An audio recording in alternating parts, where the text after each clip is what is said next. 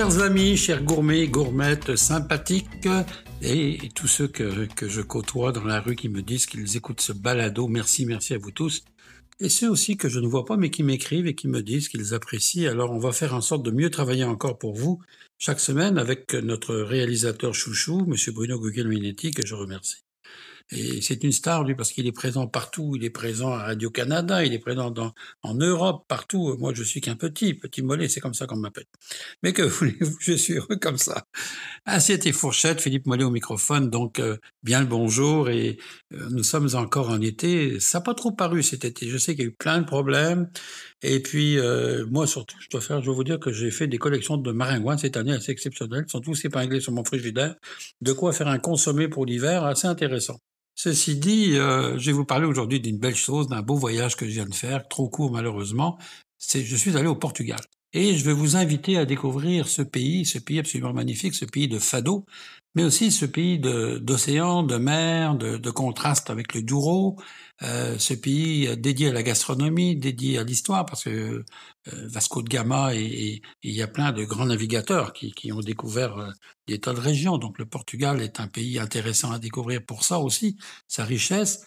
Alors, la première des choses qu'il faut vous dire, ben, pour vous rendre au Portugal, vous ne pourrez pas y aller en voiture, il faut prendre l'avion. Et ça, c'est un peu là où ça se gâte parce que je dois vous dire que c'est pas toujours évident euh, d'avoir un vol direct et j'ai essayé pour ma part, j'ai pas pu l'avoir au départ. Parce que quand vous voulez négocier des prix, prenez-vous-y à l'avance parce que c'est rendu pas possible. Donc, on va vous, on va vous proposer une escale à Toronto euh, en partant, donc euh, dépendamment des compagnies. C'était avec Air Canada.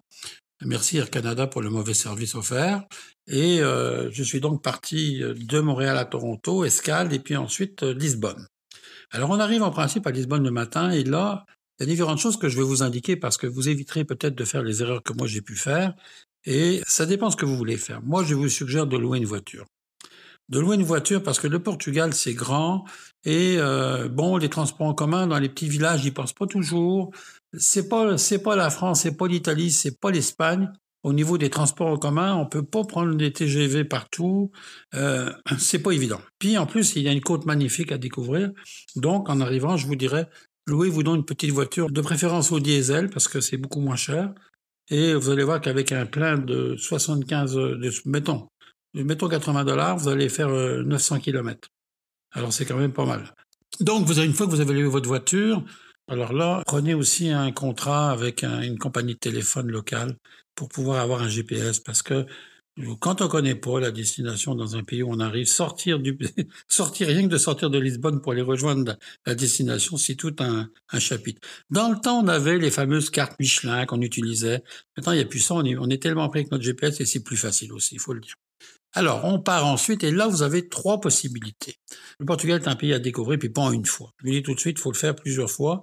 Et vous avez trois possibilités. Soit vous allez dans la région de Lisbonne, donc la région du Nord, là, vous êtes dans le Nord, la région de Lisbonne, il y a des plages magnifiques, il y a des choses à visiter. Euh, dans les choses à visiter, vous avez tous entendu parler de cette petite tartelette que notre euh, directeur de la santé publique aimait beaucoup. Hein, vous savez ce que je veux dire. Donc, il y a ces fabrications de, petites tartelettes euh, qui sont exceptionnelles, que, l'on retrouve en principe au Portugal. Ils sont très simples. Hein. C'est une pâte un peu feuilletée avec euh, des œufs, euh, du lait, puis des essences de vanille ou autre. Mais c'est très, très simple à faire. Alors, ce que je veux vous dire, il y a donc cette région de Lisbonne où vous allez pouvoir passer plusieurs jours. Et ensuite, il y a la région du Douro. La région du Douro, c'est là où on va euh, c'est une région vallonnée, à la différence de celle de, Lisbonne. Dans la région du Douro, il a le côté vallonné où on va cultiver non seulement de la vigne, mais aussi des oliviers, donc pour avoir de, l'huile d'olive. Très joli, très enclavé, ça se fait en bateau, et vous pouvez rejoindre ainsi comme ça jusqu'à Porto. Et à Porto, bien sûr, il y a le, le fleuve qui rejoint la mer.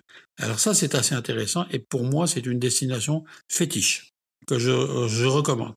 Ensuite, pour les gens qui veulent que de la plage.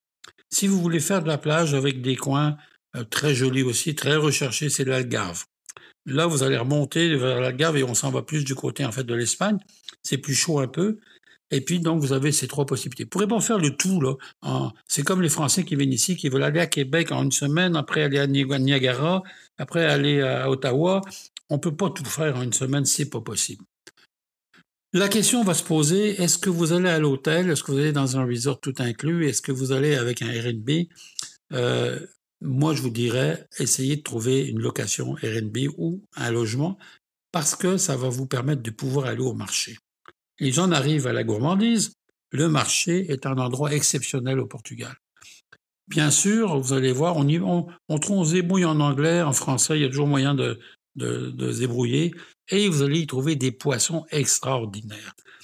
Pour vous donner un exemple, une sole double, une sole plus grande que ma main, euh, qui coûterait à peu près 30 dollars, on va dire ici, minimum, minimum, minimum, vous allez la payer 10 là-bas. Donc, il y a une méchante différence. Puis des poissons, il y en a, il y en a de toutes sortes. Donc voilà, richesse en poissons, richesse en crustacés, richesse en mollusques, richesse en fruits, des fruits, les meilleurs fruits qui viennent. Il y a plein de petits producteurs qui viennent vendre dans les marchés publics. C'est ça qui est intéressant aussi. Donc vous achetez vos fruits au kilo ou à la caisse. Une caisse de pêche, là, ça coûte 7 dollars. Et il y a 30 pêches dedans. Donc, vous voyez un peu l'intérêt de pouvoir acheter dans un marché. Puis vous, bon, vous n'êtes pas obligé d'y aller tous les jours. Vous pouvez vous payer le restaurant de temps en temps. Et c'est ça qui est le fun. C'est de pouvoir cumuler les deux. Alors, le Portugal, pour moi, c'est pas juste les pastéis des natas, donc les petites tartelettes de, de, Portugal, mais c'est toute cette culture, le pain de maïs. ensuite, vous allez découvrir des légumes.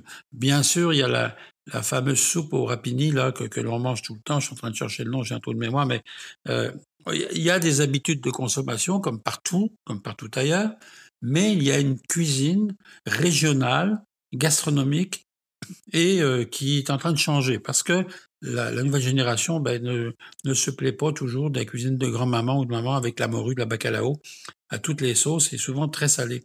Donc il y a cette évolution euh, qu'on trouve un peu partout.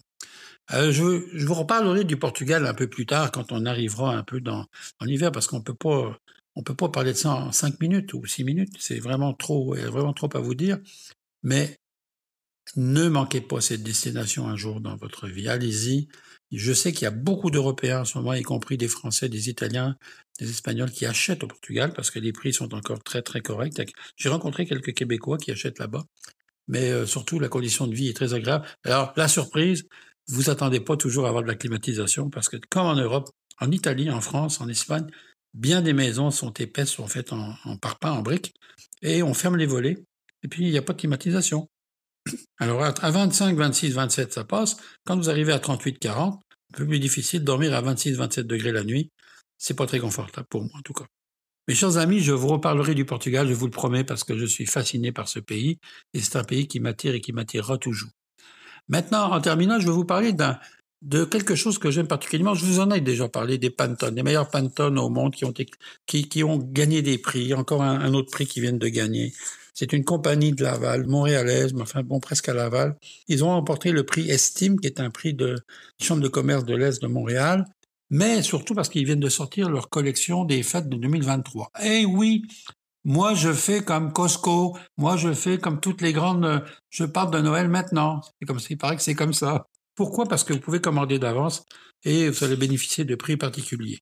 Alors, ils viennent de sortir une gamme pour les fêtes 2023 que j'ai eu l'occasion de déguster. Et je vous assure, je ne vais pas faire le parti prix, je n'ai pas de chèque de ces gens-là, si ce n'est qu'un morceau de pantone quand je vais goûter, faire des dégustations chez eux. Signature est un pantone traditionnel aux agrumes confits, raisin sultanin, vanille d'exception. C'est fabuleux. Pommes d'épices, pantone aux pommes confites, chocolat blond et épices. Vraiment exceptionnel. Le, froid, le framboise simo, pantone au chocolat noir, chocolat framboise. Encore là, c'est pareil. Ça, c'est la gamme de Noël. Hein le tout est choco, pantone au chocolat, différent. Là, il y en a un que je vous recommande particulièrement. Alors là, c'était mon coup de cœur. S'appelle le citron, c'est bon. Un pantone au citron, moelleux, aéré, léger. Ça, le pantone, c'est léger. Hein. C'est ça la différence. Les Italiens font des choses légères, puis là, c'est l'exemple d'une mère qui, se transmet de civilisation en civilisation, de, génération en génération, et euh, ça donne les résultats que ça donne.